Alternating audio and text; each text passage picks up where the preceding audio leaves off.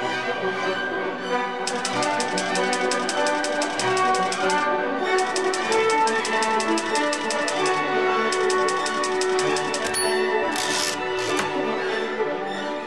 lugar debería tener la fe en una sociedad secular? En pleno siglo XIX parecía que las religiones iban a desaparecer. La ciencia, el conocimiento, la razón, todo parecía ir en detrimento del alma religiosa de Occidente que había dominado el milenio medieval. Augusto Comte profetizó la llegada de una nueva era, la del positivismo. La humanidad, ya madura, ya mayor de edad, podría dejar atrás épocas oscuras para vivir en la era del progreso absoluto marcada por el ideal científico y positivo. Algunos sociólogos anunciaron que las religiones no lograrían sobrevivir al siglo XX y que se convertirían en un fenómeno residual en vías de extinción. Y sin embargo, este nuevo milenio recién nacido ha dejado en ridículo esa profecía soberbia de Comte y del racionalismo más rancio. Desde hace décadas estamos presenciando lo que Gilles Keppel ha denominado la revancha de Dios. El ataque a todo lo relacionado con la religión que caracterizó a la herencia de la Ilustración ha tomado hoy matices muy diferentes. Fueron necesarias dos guerras mundiales, Auschwitz y las bombas atómicas, para que cayéramos en la cuenta de que, como dijeron Adorno y Horkheimer, la Ilustración es totalitaria. En su pretensión de explicar, de dar razón y de comprenderlo todo, el racionalismo secularizado termina eliminando una parte demasiado grande de la realidad. Parte de esa vida reprimida por el totalitarismo racionalista de la modernidad es el mundo de lo religioso. Por eso, cuando fracasa el sueño moderno, las religiones reaparecen en escena. El teólogo español Juan José Tamayo Acosta dice que en estos tiempos de diversidad, multiculturalismo y globalización, resulta estéril y contraproducente combatir frontalmente a las religiones de manera indiscriminada desde una actitud antirreligiosa. Dicha actitud resulta tan caduca como algunas de las manifestaciones que se pretenden combatir y lleva de manera directa a actitudes de autodefensa que desembocan con frecuencia en fundamentalismo, fanatismo y sectarismo. Algo similar dice el sociólogo chileno Christian Parker. Los regímenes que reprimen el sentimiento religioso o que atentan contra valores de la fe podrían generar respuestas intolerantes por parte de los fieles. No se puede tapar el sol con las manos. Las religiones han vuelto a ocupar un lugar de importancia en los debates sociales y culturales. Pero un nuevo cuestionamiento ha surgido en este nuevo escenario global. ¿Qué lugar tendrán las religiones en las sociedades actuales? La pregunta ya no es religiones sí o no, como era hace un tiempo. La pregunta hoy es religiones, ¿cómo y cuánto? Tanto en Europa como en América, semejante pregunta resuena particularmente en torno a la fe cristiana, que arrastra siglos de tradición en convivencia con un tiempo histórico que suele llamarse postcristiano. El tiempo de la hegemonía religiosa cristiana en Europa y América ha terminado. Y cuando entramos en este tema surge inmediatamente un debate muy candente y que tiene que ver con la relación iglesia-estado. En el pasado la fe cristiana fue la columna vertebral del medioevo europeo y de la colonia en América, dos formas de organización social que hoy en día son profundamente criticadas y vistas como parte de un pasado que no tiene que volver a repetirse. ¿Qué tipo de relación tendrá entonces el cristianismo, de forma más o menos orgánica a nivel institucional, con el ámbito público, con la política y en especial con el Estado en los tiempos que corren? Esta pregunta aparece una y otra vez en los debates contemporáneos. Entre los partidarios de la separación iglesia-estado, creyentes y no creyentes por igual, el principal argumento es de larga data, recluir la religión al ámbito de lo privado. ¿De dónde viene esta asociación? Tenemos que remontarnos a la época de la Revolución Francesa. Por muchos motivos de la historia europea, la configuración política que llevó a la Revolución Francesa tuvo un marcado enfoque anticlerical. Esta actitud marcó profundamente la conciencia colectiva sobre cómo debería ser la forma correcta de abordar lo religioso en una sociedad secularizada. Pero lo que pocos saben es que el anticlericalismo de la Revolución Francesa no estaba dirigido a toda la iglesia, ni a cualquier cuestión religiosa. Por el contrario, estaba específicamente dirigido contra la curia romana, los 10.000 de arriba, como se les decía, en oposición a los 130.000 clérigos franceses que había en ese momento. De hecho, hubo una gran parte del clero bajo, los sacerdotes más cercanos a las demandas populares, que colaboró al comienzo de forma muy activa en la ruptura que llevó a la Revolución Francesa. Pero a pesar de todo, este prejuicio antirreligioso se ha mantenido hasta hoy y ha seguido creciendo en las sociedades occidentales, aunque las circunstancias sociopolíticas hayan cambiado enormemente desde el siglo XVIII hasta hoy. Asociar la religión con lo privado es una herencia de la Ilustración que considera que la sola idea de que haya expresión pública de las religiones es un riesgo permanente de que las posturas del viejo régimen y del medioevo vuelvan a aparecer en escena. Este es el primero de seis videoensayos en los que quiero reflexionar sobre la relación entre los creyentes y los poderes temporales. Estos videos son una adaptación de mi libro La traición suprema, triunfo y vergüenza del cristianismo en el poder, ilustrado por Almendra Fantilli y publicado por Ediciones del Altillo a fines del 2019. Sobre estos temas se han escrito innumerables libros, se ha pensado muchísimo al respecto del diálogo entre la fe y la política. Pero más que apoyarme en teorías políticas de moda o en viejos prejuicios de la ilustración, me gustaría buscar en el ejemplo de Jesús y en el testimonio de los primeros cristianos algunas pautas que nos permitan reconstruir un modelo de acción que pueda seguir siendo relevante en pleno siglo XXI. A menudo hablamos de el cristianismo como si fuera un término con un significado único o definitivo. Creo que por el contrario conviene hablar de los cristianismos, ya que la historia de esta fe da cuenta de una diversidad de sentidos, posibilidades, tendencias y contradicciones. ¿Debemos juzgar entonces a la fe cristiana según se desarrolló en el medioevo? ¿O quizás a partir de su participación en la colonia? ¿No era acaso también cristianismo el de los anabaptistas, el de John Wesley, William Wilberforce, Martin Luther King Jr., Oscar Romero, Enrique Angelelli o Desmond Tutu? ¿Cómo evaluar los aportes del cristianismo a la sociedad de hoy si la historia abunda en ejemplos buenos y malos? Para poder distinguir en medio de todo el caos, es necesario mirar al origen, al comienzo de la esperanza cristiana, al ministerio de Jesús de Nazaret y su predicación del reino de Dios, y a la iglesia primitiva y su anuncio del señorío de Cristo.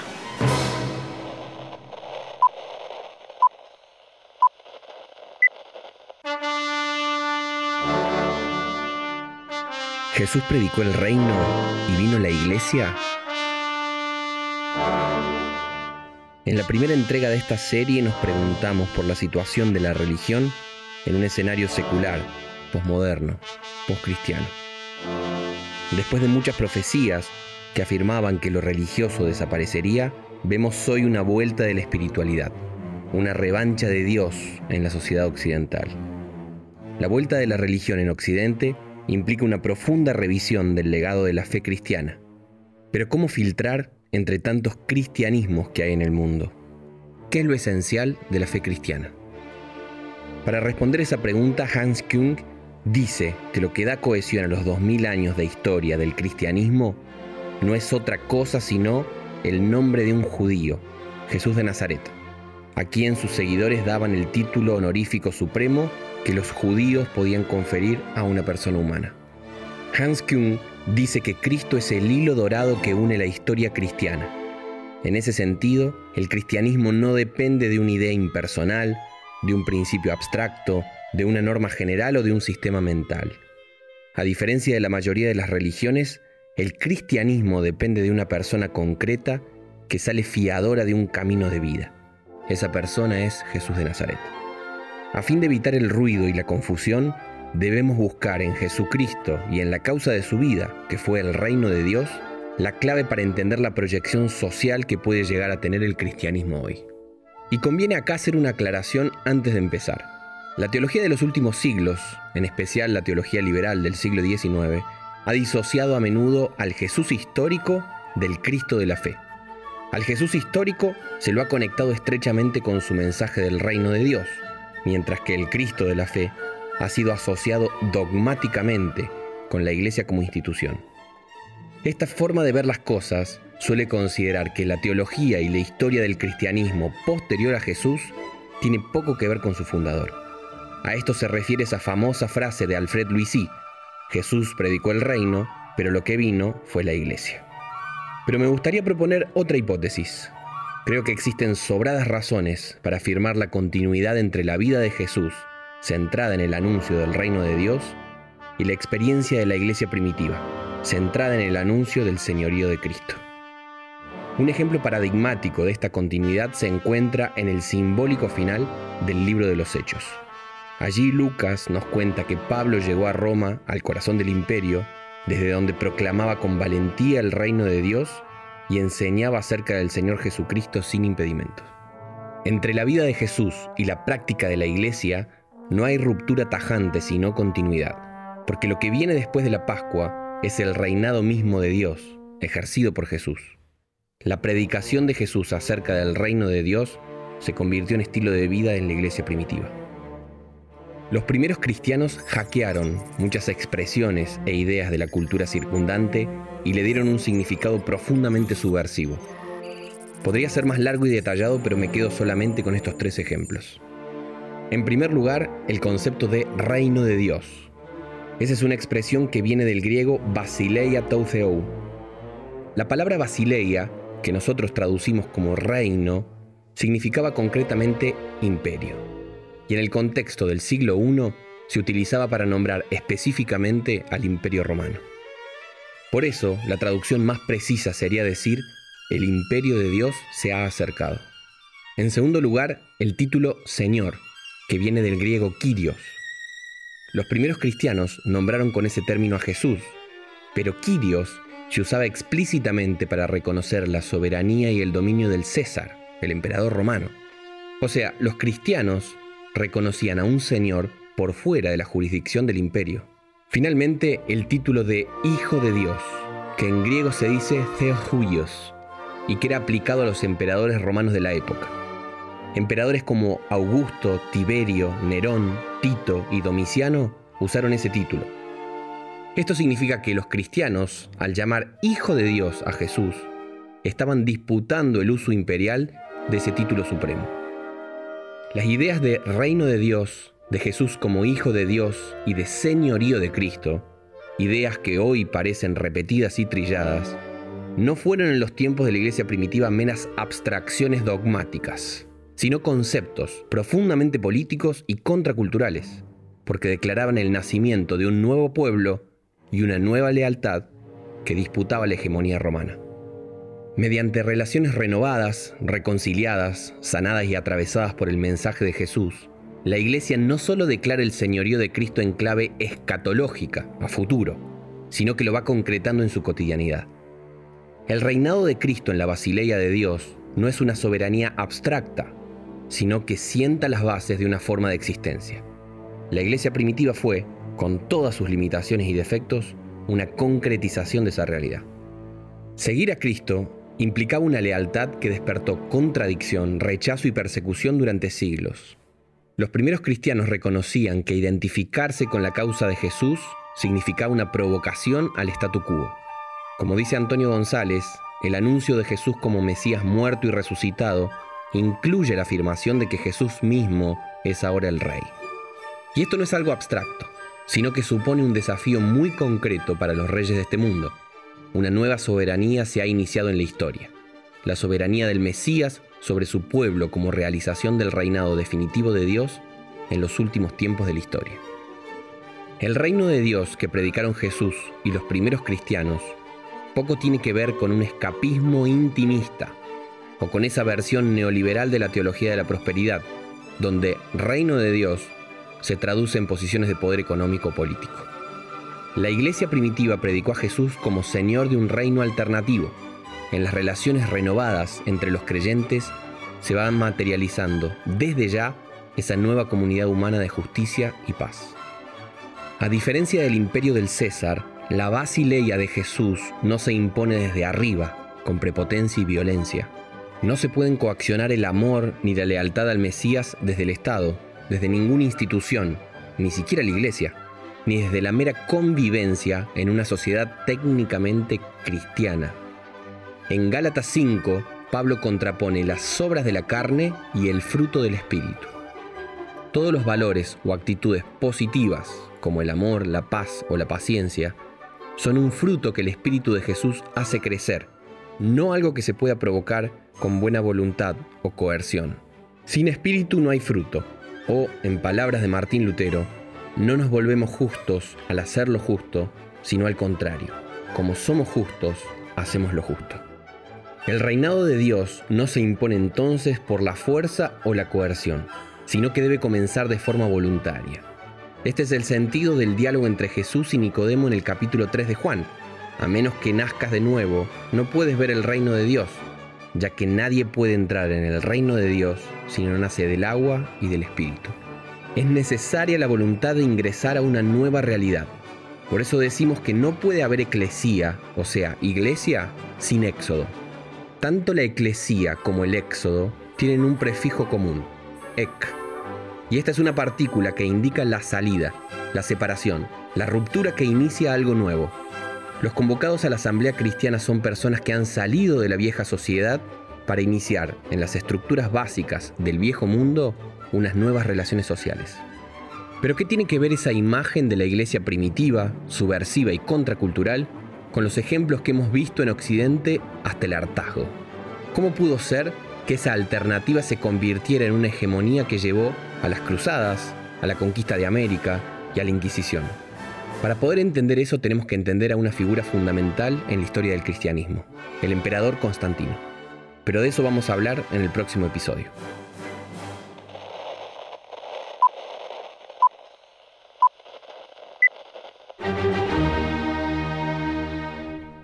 ¿Quién fue Constantino y por qué cambió la historia del cristianismo? En la última entrega de esta serie afirmamos la continuidad creativa que existe entre el ministerio de Jesús y la vida de la iglesia primitiva. Jesús de Nazaret anunció que el reino de Dios se había acercado. Ese anuncio fue materializado en la experiencia de los primeros cristianos, que reconocían a Jesús como el Mesías de ese nuevo reino de justicia y paz. No había nada de abstracto en ese reconocimiento, sino que implicaba una nueva forma de vivir y relacionarse con los demás. Semejante actitud era un acto crítico y subversivo que disputaba la hegemonía del imperio romano, un sistema que demandaba la adoración del César como hijo de Dios y Señor. Hay una palabra que describe al cristianismo primitivo en su contexto, alternativa. La eclesía, entendida como comunidad mesiánica, fue una opción renovadora dentro de la realidad del imperio romano. Pero como dice Antonio González, existen dos condiciones imprescindibles de cualquier alternativa. No se puede ser alternativa sin ser visible y comprensible por el contexto como una forma verdaderamente atrayente, pero tampoco se puede ser alternativa sin ser distinto de la sociedad circundante.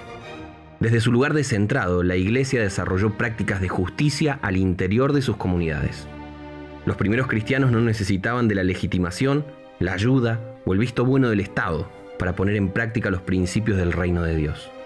Había un nuevo rey que ya estaba gobernando entre aquellos que lo reconocían como tal, y eso posibilitaba la construcción de una nueva sociedad en la que, como dice Pablo en Gálatas, ya no hay judío ni gentil, esclavo ni libre, hombre ni mujer, porque todos son uno en Cristo Jesús. La iglesia en sus primeros tiempos no era aliada del Estado, más bien era proscrita y perseguida. Sus prerrogativas eran a menudo tomadas como sediciosas. Pero una serie de eventos que sucedieron a lo largo del siglo IV le cambiaron la cara al cristianismo para siempre. Es lo que se conoce como giro constantiniano, y para entenderlo tenemos que presentar a Flavio Valerio Aurelio Constantino, más conocido como Constantino el Grande, emperador del Imperio Romano entre el 306 y el 337 después de Cristo. En el año 313, Constantino proclamó el Edicto de Milán, en el que quitó la proscripción al cristianismo esto significó el fin de la persecución y el comienzo de una nueva era de libertad religiosa. Con el tiempo esa libertad fue seguida de favoritismo hacia la iglesia. Tan solo 12 años después del Edicto de Milán, Constantino convocó el Concilio de Nicea, una reunión con enormes consecuencias para el futuro de la cristiandad. Constantino confirmó las decisiones del concilio y las convirtió en leyes de todo el imperio. Tiempo después de Constantino, el emperador Teodosio I llevó su legado a un nivel antes inimaginable. El edicto de Tesalónica del año 380 convirtió al cristianismo niceno en religión oficial del imperio romano. El edicto decía, ordenamos que tengan el nombre de cristianos católicos quienes sigan esta norma, mientras que a los demás los juzgamos dementes y locos, sobre los que pesará la infamia de la herejía. Estas decisiones imperiales derivarían, eventualmente, en una total alianza entre la Iglesia y el imperio que definió la sociedad europea de todo el medioevo y que se extiende de muchas formas hasta nuestros días. El cristianismo había dejado de ser perseguido para convertirse en perseguidor. La Iglesia, que antes había subvertido la hegemonía imperial, se convirtió en la nueva hegemonía. Se suele denominar constantinismo a esta alianza carnal entre la Iglesia y el Estado. Es un término que describe a una religión que adquiere un carácter oficial en un gobierno.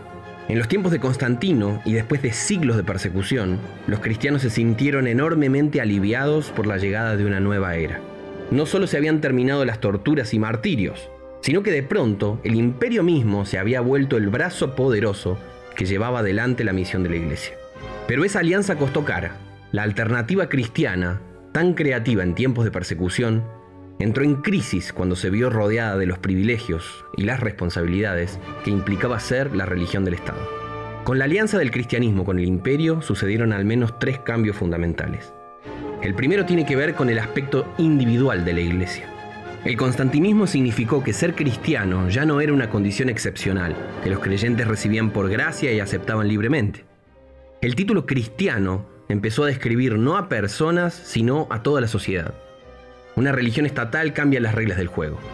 Ya no existe un éxodo personal, ni es necesario aceptar voluntariamente el señorío de Cristo para entrar en el reino. El segundo cambio tiene que ver con el aspecto comunitario de la iglesia. Cuando el cristianismo se volvió religión oficial del imperio, empezaron a desaparecer muchas de las formas específicas de la solidaridad cristiana.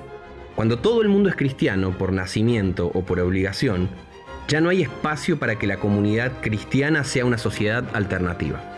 Ya no son necesarias nuevas relaciones, ni prácticas justas y misericordiosas, ni estructuras alternativas. Una nueva sociedad que se impone desde arriba no es nada más que la misma sociedad de siempre, pero con ropa nueva. El tercer gran cambio que acarrió la alianza entre el cristianismo y el imperio tiene que ver con la proyección social de la iglesia. Jesús predicó un tipo de fe definida por una no violencia radical. Esa actitud marca el mensaje del Sermón del Monte. Los primeros cristianos, siguiendo su ejemplo, renunciaron a la violencia incluso cuando eso significaba el martirio. Pero una de las prerrogativas del Estado es justamente el monopolio de la violencia legítima. Por eso cuando la Iglesia se volvió imperial, ese pacto acarrió la legitimación de la violencia de los poderes temporales. Esa violencia ha sido muchas veces explícita, y pensemos si no en las cruzadas o la conquista de América, pero muchas otras ha sido más bien implícita, y esto se ha visto en muchas dictaduras e incluso en algunas democracias actuales. Todas estas prácticas son una negación directa del Sermón del Monte y de la ética de Jesús. La alianza entre la Iglesia y el imperio desfiguró drásticamente la propuesta del cristianismo. No fue una distorsión voluntaria, ni una apostasía consciente. Por el contrario, la prometedora alianza de la Iglesia con el poder temporal mostró solo con el tiempo los riesgos que acarreaba. Una iglesia oficial termina por sacralizar las estructuras sociales. Dios se convierte en un símbolo del orden jerárquico de la sociedad misma. La alianza con el imperio le costó a la iglesia el sacrificio de su alternativa. A fin de cuentas, las alternativas no pueden ser hegemónicas. Cuando la iglesia perdió lo que la hacía especial, se volvió tan solo una legitimadora del statu quo. Pero ¿será que el peligro del constantinismo se acabó con el fin de la Edad Media? ¿Qué significa ese tipo de alianza entre iglesia y Estado en un contexto como el nuestro? Justamente eso es lo que vamos a investigar en el próximo episodio.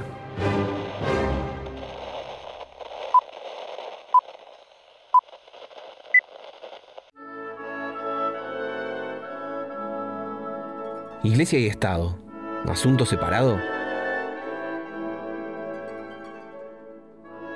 En el último capítulo de esta serie nos concentramos en algunos eventos históricos que pusieron en crisis la singular alternativa cristiana. Los emperadores Constantino y Teodosio no solo abrazaron la fe, sino que la convirtieron en religión oficial del Imperio Romano. El constantinismo le cambió la cara al cristianismo que se convirtió en la nueva hegemonía de Europa, y esto duró por más de mil años. La alianza entre iglesia e imperio llevó a la disolución de la alternativa cristiana y a la consolidación del statu quo de la Edad Media.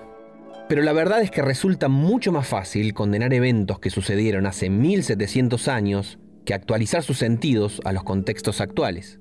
Es sencillo condenar la religión, el cristianismo en particular, y echar toda la culpa a las cruzadas, la conquista de América o la Inquisición. Y eso no significa que no haya algo de verdad, por supuesto, pero no deja de ser una lectura sesgada, anacrónica y finalmente improductiva.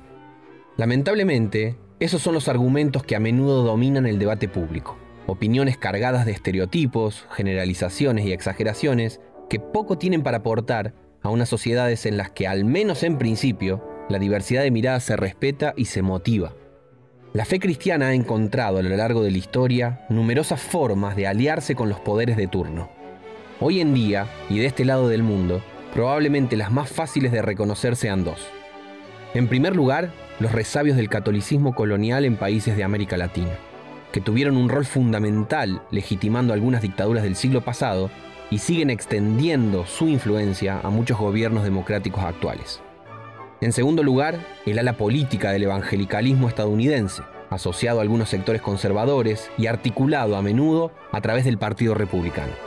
Un caso similar al de Estados Unidos se ha visto recientemente en muchas iglesias evangélicas latinoamericanas, especialmente en Brasil. Observar el constantinismo de la Iglesia Católica y los gobiernos latinoamericanos o las iglesias evangélicas y una parte del gobierno norteamericano es algo bastante sencillo, casi vox populi, algo repetido una y otra vez por sectores críticos. La identificación de una religión más o menos estatal es muy evidente en estos casos, tanto que prefiero no detenerme en este punto. Pero ¿será que el constantinismo es un peligro únicamente de la derecha y los sectores sociales más conservadores? ¿Será que esos constantinismos pertenecen a una sociedad en vías de extinción? ¿Acaso la solución para una sociedad más evolucionada o para una iglesia menos contaminada serían los gobiernos más progresistas o de izquierda? Antonio González, y esta parece ser una crítica a la teología de la liberación, sugiere que el constantinismo no desaparece cuando los cristianos se hacen revolucionarios. En este caso, la lealtad a un régimen presente se sustituye por la lealtad a un régimen futuro. El cristiano comienza a identificarse con un sistema de poder que todavía no existe, pero se espera en el futuro. El logro del poder por parte del grupo político adecuado se convierte en la solución hipotética para todos los males, y quienes desconfían de esa estrategia son acusados de desentenderse del mundo.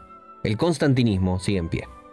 Es cierto que la enorme mayoría de las comunidades cristianas de América Latina no se identifican con estos movimientos, eso está claro, pero hay un fenómeno entre muchos creyentes desiglesiados, críticos con la institución, que han empezado a ver esas reivindicaciones, quizás sin mucha reflexión sobre las implicaciones teológicas de esas ideas, como una manifestación del reino de Dios, un reino con un sentido plenamente universal y secular. Mientras el Estado extienda y proteja los derechos individuales y colectivos, la sociedad será cada vez más sana, más pura, menos egoísta y se acercará cada día más a la utopía. La justicia plena llegará cuando se aprueben ciertas leyes, cuando se extienda cierto tipo de educación, o cuando se transformen las instituciones gubernamentales y de mercado. Pero el problema teológico con esas utopías es que ya no necesitan del reinado de Cristo para que esa salvación liberadora se concrete, sino tan solo de la ampliación de derechos bajo la tutela del Estado. Ya no es necesario hacer un éxodo espiritual y teológico, un nuevo nacimiento, sino solo suscribir a un éxodo político, colectivo. El pueblo de Dios deja de ser una alternativa que apunta al reino y se convierte en el enemigo número uno de la utopía secular. La nueva humanidad deja de ser el fruto del espíritu en los creyentes y se vuelve una imagen construida con actos políticamente correctos, sustentados por una opinión pública que por momentos vigila y castiga como la moral victoriana, que refuerza su poder disciplinario a través de escraches y repudios a los que fallan de una u otra manera a ese ideal. Muchos cristianos se están alineando con esta versión secularizada y posmoderna del constantinismo, y no hay muchas voces que adviertan el peligro. Más que desafiar el statu quo desde la esperanza del Evangelio, este constantinismo refuerza la omnipotencia del espíritu de esta época e invisibiliza los mecanismos y potestades de nuestro tiempo. Los creyentes ya no necesitan creer en la misteriosa soberanía de Dios. En este nuevo escenario, Dios es una fuerza difusa que se materializa en una sociedad igualitaria, disciplinada por el Estado y vigilada por la opinión pública. Este cristianismo no representa ninguna alternativa. El constantinismo está vivito y coleando. Con ropa diferente y aparentemente en los extremos opuestos, los fundamentalismos conservadores y progresistas vuelven a demostrar lo tentadora que resulta la alianza con los poderes temporales. ¿Pero acaso no es una buena idea que la Iglesia utilice el aparato del Estado para cumplir su misión? ¿No sería más fácil cristianizar de esa manera a la sociedad? De eso vamos a hablar en el próximo episodio.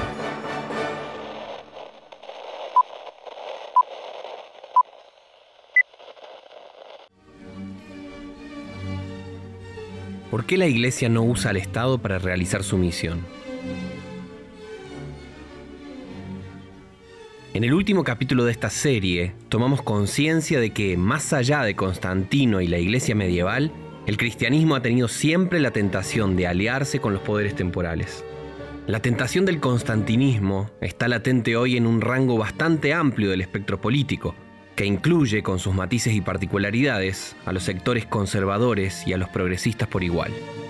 Pero en un tiempo caótico y complejo como este, ¿acaso no es una buena idea que el Estado y la Iglesia unan fuerzas para trabajar por una sociedad más cristiana? Históricamente, tanto la Iglesia a nivel institucional como los creyentes a nivel individual han sentido a menudo celos de la forma legítimamente violenta en la que el Estado puede llevar adelante sus pretensiones y deseos. El cristianismo, posterior a Constantino, se ha visto una y otra vez tentado de ver a los poderes de turno, políticos sobre todo, pero también económicos y culturales, como aliados, como un campo que se debe disputar no solo para lograr su autopreservación, sino también para convertir a la sociedad desde arriba en algo que más o menos se asemeje al reino de Dios. Los cristianos hemos hecho muchas de estas alianzas que poco tienen que ver con Cristo y el reino de Dios, pero son útiles para ganar batallas de sentido o posiciones de poder. Con excepción de algunos movimientos radicales, la Iglesia ha querido frecuentemente garantizar un orden social inspirado por valores cristianos desde el poder del Estado. No obstante, esa es una pretensión bastante cuestionable a la luz de la Biblia y la historia. En oposición a ese cristianismo cautivo de las herramientas y la legitimación del Estado, el testimonio primitivo es desafiante. Los primeros cristianos no pensaban que la justicia llegaría en primer término de la mano de los poderosos de este mundo, como si Caifás, Herodes o el César fueran los principales agentes de transformación. Tampoco pensaban que la verdadera justicia comenzaría cuando otras personas ocuparan esos mismos palacios de Caifás, Herodes o el César. Quizás esos cambios podrían ser ventajosos en algunos casos para suavizar la injusticia y la opresión. No caben dudas de que muchas estructuras de dominación pueden ser sustituidas por otras mejores.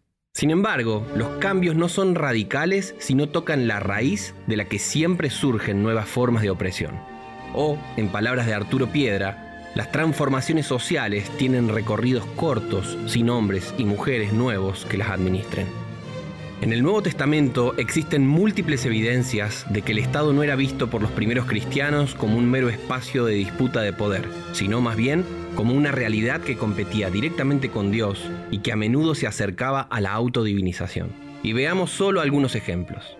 Primero, que el Nuevo Testamento señala de muchas maneras que los poderes temporales habían sido directamente responsables de la muerte de Jesús. Se pueden ver, por ejemplo, Hechos 4, 26 y 27 o Primera de Corintios 2, 8. Segundo, la afirmación de que el diablo mismo es quien tiene potestad sobre los reinos de este mundo. En la paradigmática escena de la tentación de Jesús, en Lucas 4 del 5 al 7, el diablo dice, son míos para dárselos a quien yo quiera. El costo que se debe pagar para gozar de tanto poder es lisa y llanamente darle adoración. Tercero, y más explícita todavía, la simbología del Apocalipsis, que habla del gran dragón, la serpiente antigua llamada Diablo o Satanás, el que engaña al mundo entero, en Apocalipsis 12.9, que es quien le otorga a la bestia, que no es nada más y nada menos que el imperio romano, su propio poder y trono y gran autoridad, como dice Apocalipsis 13.2. Y cuarto, aunque los ejemplos podrían ser muchos más, el llamado escatológico de Apocalipsis 18.4. En una escena que recuerda al éxodo de Israel, Dios le dice a los creyentes, al respecto de la simbólica Babilonia, Pueblo mío, salgan de ella, no participen en sus pecados o serán castigados junto con ella. En el Antiguo Testamento encontramos figuras como José, Daniel o Esther, que desarrollaron una misión espiritual desde el poder del Estado. Frecuentemente esos son los ejemplos que se usan en muchas iglesias para hablar de cómo los creyentes deberían acceder al poder temporal. Pero es interesante descubrir que en el Nuevo Testamento no encontramos nada parecido a estos casos. Y resulta todavía más llamativo que una obra escrita en el siglo III y atribuida a Hipólito de Roma afirma explícitamente que cualquiera que ejerza el poder de la espada o el magistrado de la ciudad que se vista de púrpura, que renuncie o que sea despedido de la comunidad cristiana. La investigación histórica sugiere que los cargos políticos de alto nivel, o sea, los que ejercen el poder de la espada o los magistrados que visten de púrpura, eran vistos, al menos por buena parte de la iglesia primitiva, como incompatibles con la fe. La reforma protestante intentó recuperar sentidos y prácticas de la iglesia primitiva que habían sido desfigurados durante el medioevo. Aunque la importancia de la reforma magisterial, con Lutero a la cabeza, es hoy innegable, hubo un problema crucial en esta tradición, y fueron los anabaptistas y otros grupos de la Reforma Radical los que percibieron que Lutero no había ido lo suficientemente lejos. Estos grupos denunciaron la confusión, tanto de católicos como de protestantes, entre la Iglesia y la comunidad civil.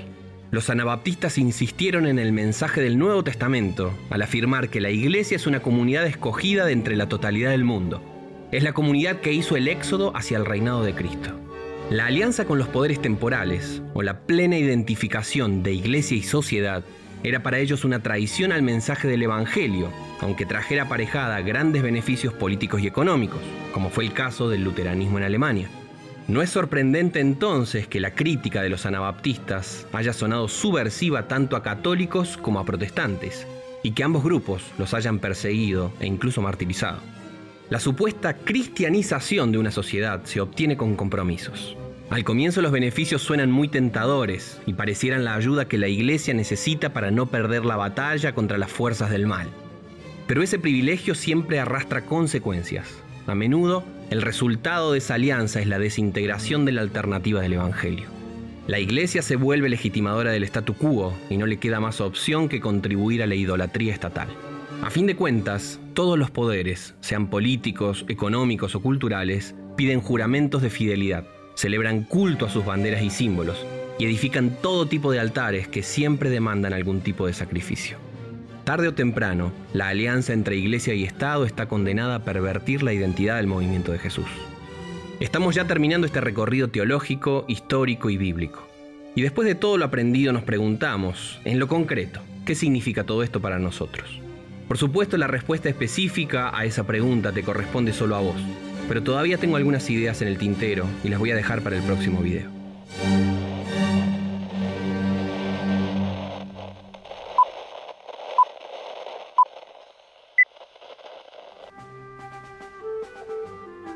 ¿Podrá la iglesia velar junto al maestro?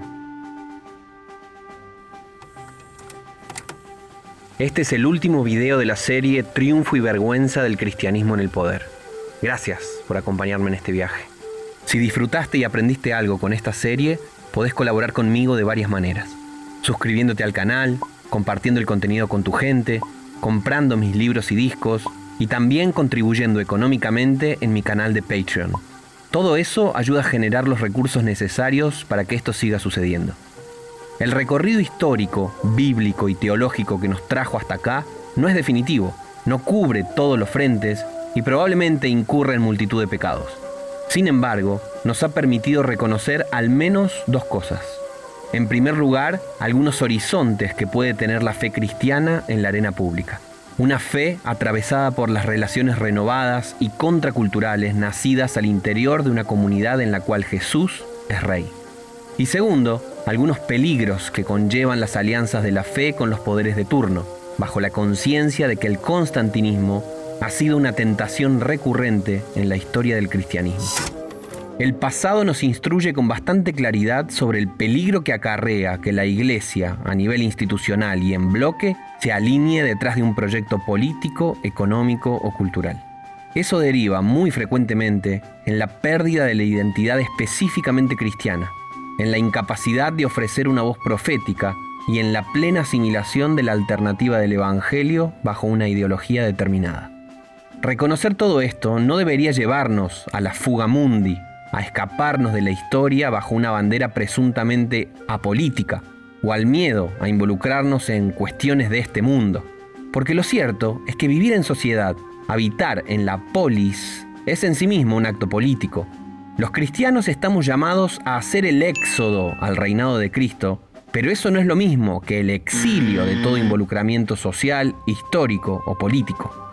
El éxodo de la eclesía no se desentiende del mundo, sino que lo entiende a partir de la alternativa renovadora del Evangelio.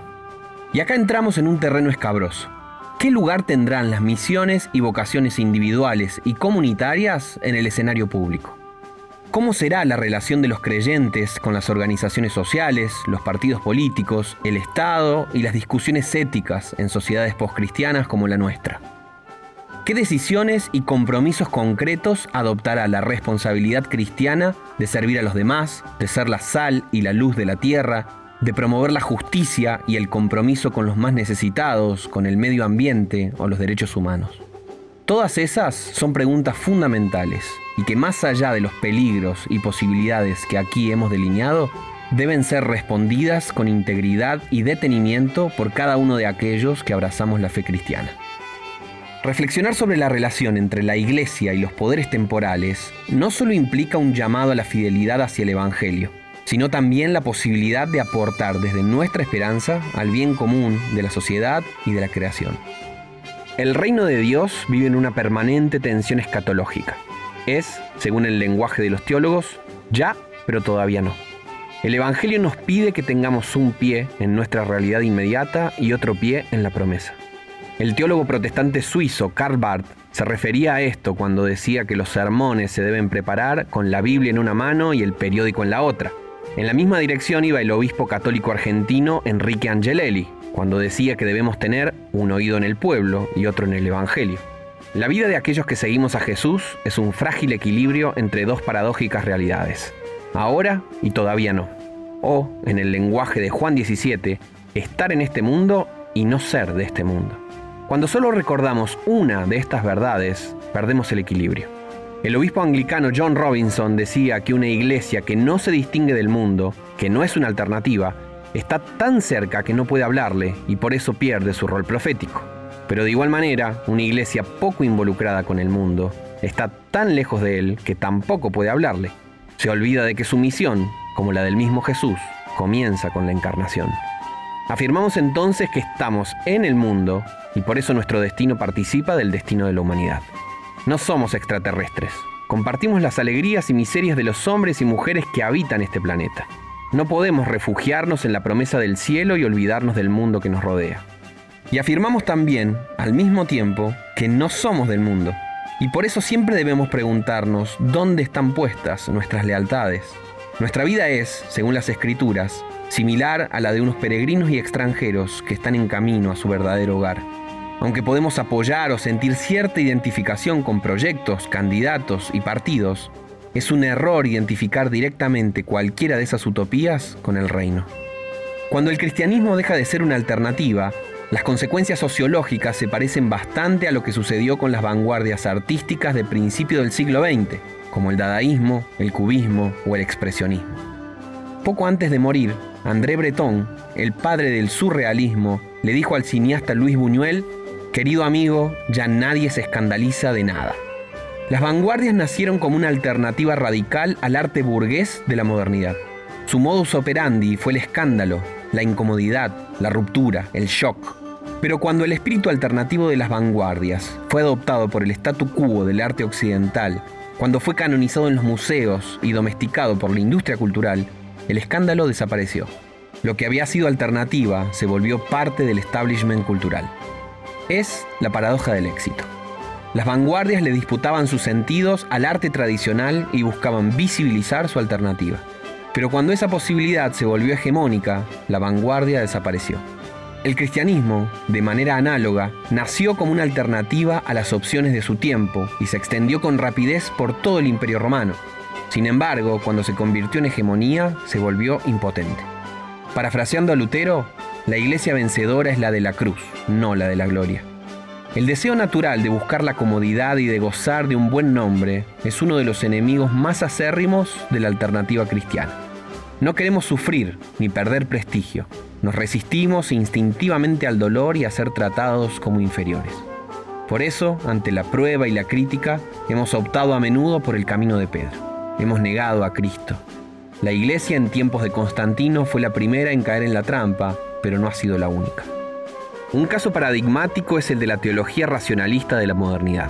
Durante siglos, muchos de los teólogos más brillantes del cristianismo, en particular los protestantes, se alistaron detrás de la utopía del progreso, la razón, la ciencia, la técnica, el capitalismo y la democracia. En pleno auge del iluminismo, criticar cualquiera de estas cosas demandaba una enorme valentía. Nadie quería caer bajo el juicio de la ilustración ni sufrir la vergüenza de rebelarse contra los dioses modernos. Desconfiar de la razón sonaba absurdo, retrógrado. Así se encaminó una parte de la teología protestante durante la modernidad, a la defensa de la ideología burguesa sosteniendo que era imposible afirmar ciertas verdades de la fe cristiana en cuestiones tan evidentes para el espíritu de su época. Muchos teólogos ensalzaron y legitimaron la modernidad, pero como sugirió Johann Baptist Metz, cuando el barco moderno se fue a pique, esa teología se hundió también en el naufragio. Pero de nuevo, es fácil criticar el pasado y mientras tanto abrazar aquellas ideas que el espíritu de nuestra época considera útiles, vanguardistas o prestigiosas. Pero ahí todavía no hay alternativa. Si otros ya lo están ofreciendo, ¿qué tiene para dar la fe cristiana? Porque apostar por el Evangelio y su insólita alternativa es realmente difícil cuando nuestro entorno lo ve como inútil, retrógrado o de mal gusto. Por eso me pregunto constantemente, ¿qué es lo especial, lo único, lo específico de la propuesta de Jesús y su reino de los cielos? Mientras buscamos dialogar con la cultura, la historia y los conflictos de nuestro tiempo. ¿Qué es lo innegociable? Lo que no podemos perder de vista si no queremos perder también al Maestro. Renunciar a la propuesta radical del Evangelio para buscar soluciones más prestigiosas significa muchas veces renunciar al poder creativo de la fe cristiana. Fue lo que sintió la Iglesia en los tiempos de Constantino, que era urgente hacer una alianza política con el imperio para evitar el martirio y para hacer más eficiente la estructura eclesial. Fue lo que pasó durante el medioevo, era mejor vivir en una sociedad pseudo cristiana que caer bajo el asedio de los turcos. Fue lo que sucedió durante la Reforma. El pacto con los nobles parecía la única forma de asegurar la supervivencia del protestantismo en esos tiempos caóticos. Fue lo que sucedió con la actitud de la teología moderna ante el racionalismo. Para no sonar a pensamiento mágico y medieval, el cristianismo debía abandonar todo contenido sobrenatural y trascendente. Es lo que ha sucedido con la alianza de la Iglesia Católica y los gobiernos latinoamericanos. Perder esos acuerdos implicaría un costo económico, social y simbólico altísimo para la estructura eclesial. Es lo que sucede con grupos protestantes conservadores de los Estados Unidos. Dejar de hacer lobby en el Congreso implicaría perder visibilidad e incidencia en la política del país.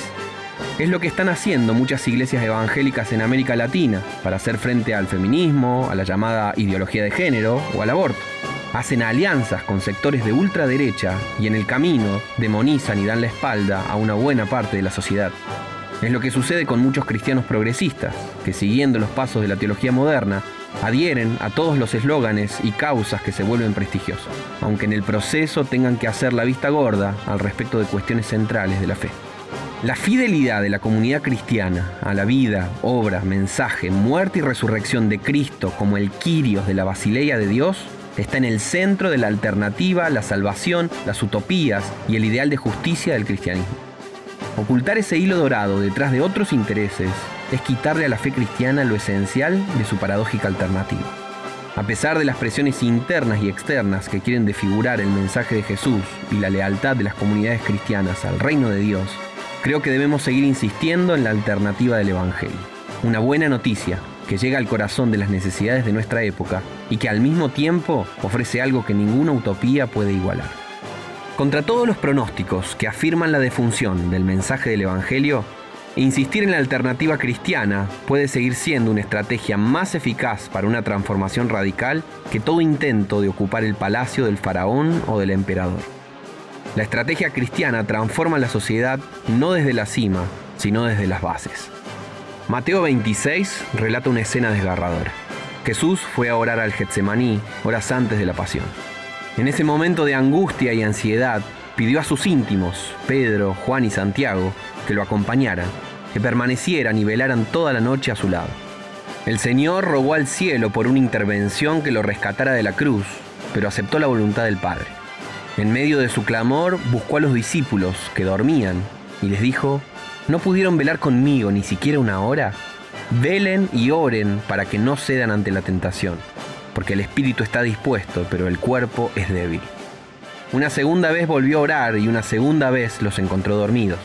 Fue a orar una vez más y cuando regresó a donde estaban los discípulos, ya no importaba si velaban o no.